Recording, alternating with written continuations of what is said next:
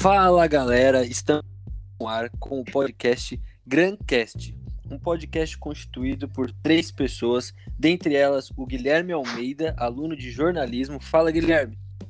Fala aí, boa noite pessoal. Aluno de jornalismo Henrique Lopes também. Fala aí pessoal.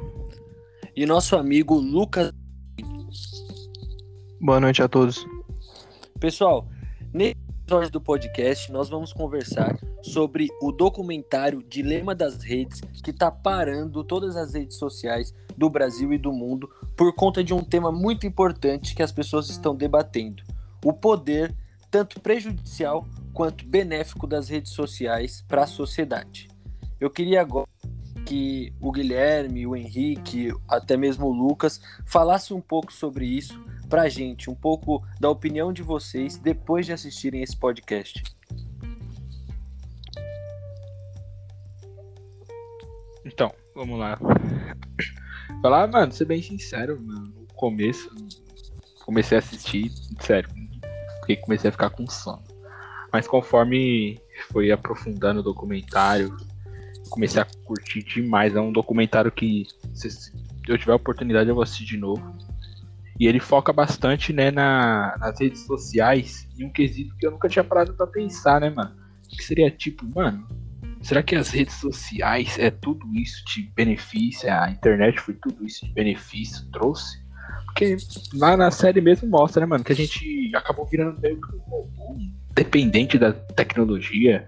As pessoas que é, se preocupam mais com o que as pessoas vão achar da gente na internet do que com a nossa própria opinião, tá ligado? O pessoal não conversando com o pai, a mãe de casa, meio que robô mesmo, mano. Aí eu fiquei com essa dúvida na cabeça, né? Não sei vocês.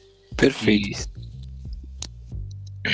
É, não, realmente, é, o modo como eles é, prendem a gente na, nas redes sociais, jogando é, com o algoritmo deles, jogando o que nós realmente gostamos, para sempre, é, para que a gente sempre fique mexendo no celular e nas redes sociais etc. É, é realmente o que mais me chamou a atenção. O, o, tempo que eu, por exemplo, depois que eu assisti o, o, documentário, eu acabei até olhando no Instagram o tempo que eu fico. Geralmente mais de seis horas por dia no Instagram, mesmo trabalhando, faculdade, etc. Então eles realmente, esse algoritmo, é, ele realmente prende a gente no, no nosso aparelho eletrônico. Concordo. O Henrique já falou? Não, não. O que, que você acha, Henrique? Eu acho assim, tem os dois lados, né? Mas é mais o prejudicial. Passar muito tempo, como vocês viram, perder o sono, atrapalhar a família. Isso faz muito mal. Mas também tem que ver o lado que você consegue encontrar um parente que nunca conheceu. Verdade. Parar pra pensar. Sim. Outro ponto lados. bacana. Eu, o, eu acredito que é, tem dois pontos mesmo. Na própria série ela conta.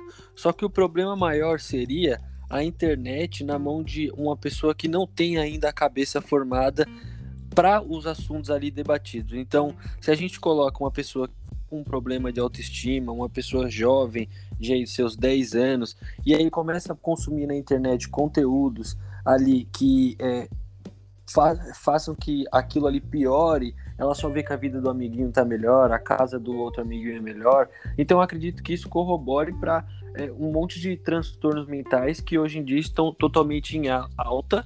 E eu acredito que isso seja grande parte responsabilidade das redes sociais. Até mesmo questões políticas que a gente coloca aí pessoas de esquerda e de direita que consomem só conteúdo de esquerda e o de direita que consome só conteúdo de direita. Então eu acredito que por isso as pessoas estão tão fechadas naquilo que acreditam. Só consomem aquele conteúdo, quanto mais consome aquilo, menos cabeça ela vai ter para o diferente. Só reforça é. que pensa, né? Isso é, mas você vê que a, o documentário até fala sobre a questão política, né? Que ele mostra, até que cita, cita até o próprio Brasil, no caso do Bolsonaro aí, que mostra né, que a campanha dele foi meio que feita pelas redes sociais, que mostra né, apoiadores dele, no caso, comemorando, aclamando o Facebook como se fosse um herói da pátria. O cara salvou o mundo. Então a, a série foca bastante nesse quesito também, né?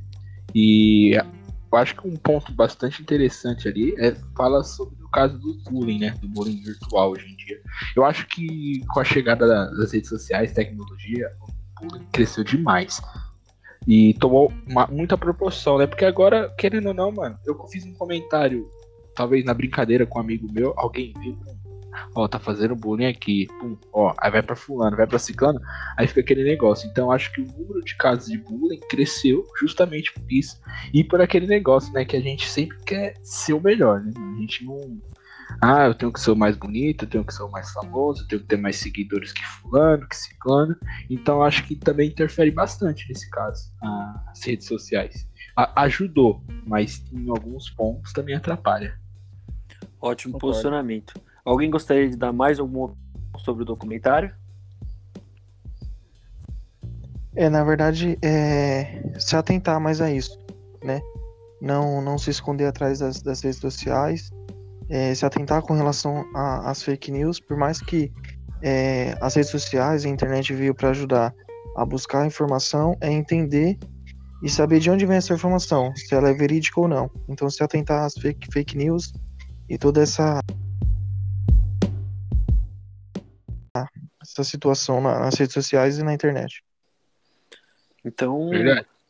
então a gente finaliza aí com o Lucas sobre o alerta às fake news, que são que é um dos problemas até que são tratados aqui no nosso governo do, do Brasil, que está decidindo a vida de muitas pessoas, estão cancelando muitas pessoas, estão acabando com a, a, a parte social de diversas pessoas e eu acredito que isso se dá muito por conta das fake news, das notícias mentirosas, das notícias tendenciosas.